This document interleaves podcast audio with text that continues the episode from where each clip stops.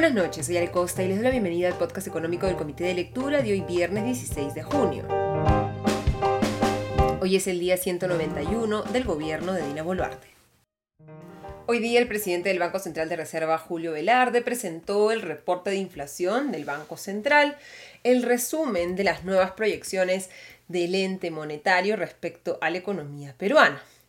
Las noticias lamentablemente no son buenas porque el Banco Central de Reserva ha reducido aún más sus expectativas para el crecimiento económico, sus proyecciones para el crecimiento de la economía peruana. El BCR ahora proyecta que la economía crecerá 2,2% este año, por debajo del 2,6% que preveía en marzo y también por debajo del 2,5% que actualmente proyecta el Ministerio de Economía y Finanzas. ¿Qué está sucediendo? Si lo vemos desde el lado del gasto, el BCR se ha vuelto incluso más pesimista sobre el desempeño de la inversión privada en este 2023. En marzo esperaba ya un resultado negativo, una caída de 0,5%, y ahora más bien ve un fuerte retroceso de 2,5% en la inversión privada y un menor dinamismo en el consumo privado, que para el que esperaba en marzo un avance de 2,8% y ahora más bien prevé un incremento de 2,6%. El consumo privado, recordemos, fue uno de los motores de la economía que se mantuvo más encendido luego de la pandemia y que permitió el rebote y la recuperación de la economía que vimos después del 2020, junto también con la inversión privada, que como explicaba Velarde, lo que se ha visto en el año pasado es que las empresas completaban, terminaban los proyectos de inversión que se habían postergado por la pandemia, pero que en este momento más bien lo que ellos creen que está sucediendo es que actualmente las empresas están en un proceso de pensar en nuevos proyectos, luego de haber ejecutado los que ya tenían planeado y ha dicho, abro comillas, va a tomar un tiempo que piensen en nuevos proyectos, cierro comillas. El Banco Central se ha vuelto incluso más pesimista respecto a la inversión minera. En marzo esperaba un desplome muy fuerte de la inversión minera de 16,7% y un crecimiento de 1,5% de la inversión no minera que se reflejaba al final en este retroceso proyectado de 0,5% para este 2023. Ahora más bien mira en el horizonte la posibilidad de una caída de la inversión minera de 18,9% y un retroceso también de la inversión no minera de 0,5% para generar ese escenario de un retroceso de 2,5%. De acuerdo con Velarde, esta, este pesimismo, estas proyecciones bastante negativas respecto a la inversión privada, reflejan principalmente el colapso de la inversión en el primer trimestre. Recordemos, de acuerdo con el Ministerio de Economía y Finanzas, la inversión privada cayó 13% en los primeros tres meses del año, principalmente por las protestas y también los fenómenos climatológicos. El BCR espera entonces una recuperación gradual de la confianza empresarial en el segundo trimestre, y también una recuperación gradual de la inversión privada para cerrar en la nueva proyección de 2,5%. En el caso de la inversión pública, el Banco Central espera un fuerte avance de la inversión eh, del gobierno nacional de 17,8%, pero un retroceso de la inversión de los gobiernos subnacionales para terminar el año con un desempeño positivo, pero magro de la inversión pública, con un avance de 1,5%. Si miramos el desempeño de la economía este año por sectores, veremos que, por ejemplo, en el sector pesca se esperaba a marzo un avance de 5% este año y ahora más bien se espera un desplome de 15%. De acuerdo con Velarde, esto refleja una caída de la pesca de anchoveta de 50%, casi una temporada completa que no se va a dar. Recordemos, el Ministerio de la Producción ha postergado el inicio de la temporada de pesca y todavía no se sabe si los futuros estudios que haga el Instituto del Mar del Perú van a permitir que se pesca anchoveta o si la presencia de juveniles va a seguir impidiéndolo y un avance de 8% en la pesca para el consumo humano. El BCR ahora espera además que el sector manufactura no crezca este año, luego de que en marzo esperara un avance de 1%, y ese mismo cambio en la proyección, bajar la proyección de 1% en marzo a 0% de avance en junio, lo ha hecho para el sector construcción.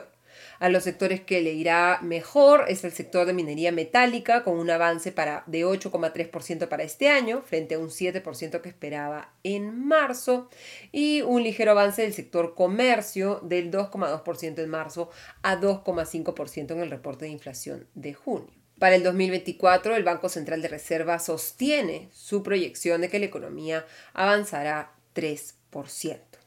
Si miramos otros indicadores económicos para los cuales también el Banco Central hace proyecciones, miremos el déficit fiscal, la diferencia entre los ingresos del Estado y lo que gasta el Estado. Para este 2023, la regla de déficit fiscal, el tope que se ha autoimpuesto nuestro Estado a través de una ley, es de 2,4% y el Banco Central proyecta que el déficit sea de 1,9%, algo mayor al 1,6%, todo sobre el PBI que proyectaba en marzo.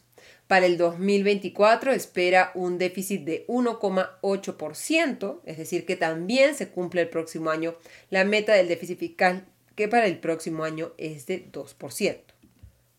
Un dato interesante que ha dado el presidente del Banco Central es que durante el 2023 el Banco Central ha reducido su saldo de instrumentos de derivados cambiarios, lo que en la práctica, en la realidad, equivaldría a que el Banco Central de Reserva esté demandando dólares. Esto hace incluso más llamativo el desempeño del tipo de cambio en lo que va del año, que recordemos hasta el momento ha reflejado un fortalecimiento del sol peruano frente al dólar de 4,4%, pese a esta fuerza a favor del dólar o en contra del sol, que significa esta reducción de los saldos de instrumentos derivados cambiarios del Banco Central de Reserva. Sobre la inflación, como ya había adelantado en varias ocasiones el presidente del Banco Central, Julio Velarde,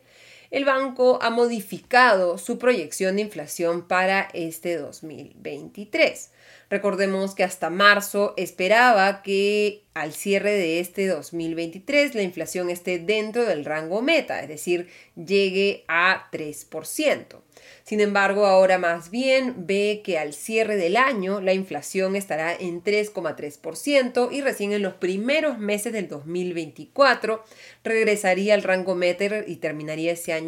en 2,4%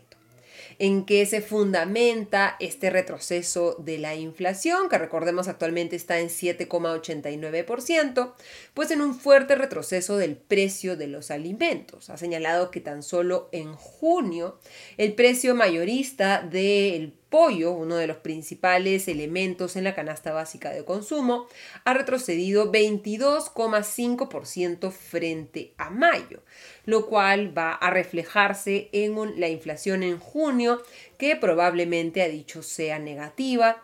y con casi certeza, ha señalado que la inflación anualizada se situaría en junio por debajo del 7% y seguiría bajando en julio. Respecto al impacto del fenómeno El Niño, lo que calcula el Banco Central de Reserva es que para este año el impacto será de 0,5% del PBI, que se concentrará principalmente en el cuarto trimestre, aunque mucho de ello ya ha ocurrido en los primeros meses del año, y que para el próximo año, para el 2024, ven un efecto algo mayor, de 0,6% del PBI, dado que los efectos del fenómeno del niño global se espera que empiecen a sentirse hacia finales de este 2023 y los primeros meses del próximo año. Estos cálculos, señaló Velarde, los están haciendo en base a un escenario que ven como el más probable, siguiendo las proyecciones del ENFEN, de la Conmoción Multisectorial de Estudio del Fenómeno del Niño, que señalan que lo más probable es que el fenómeno del niño sea leve o moderado. ¿Qué conclusiones podemos sacar de la presentación de Velarde? Pues que es impostergable que se busque la manera desde el gobierno de incentivar la inversión privada. aunque hasta que nos podamos resolver las incertidumbres que genera en nuestro sistema político, como señalo en mi columna en el diario Comercio mañana, poco pueden hacer declaraciones o incluso planes de reactivación para revertir la esperada caída de la inversión en este 2023.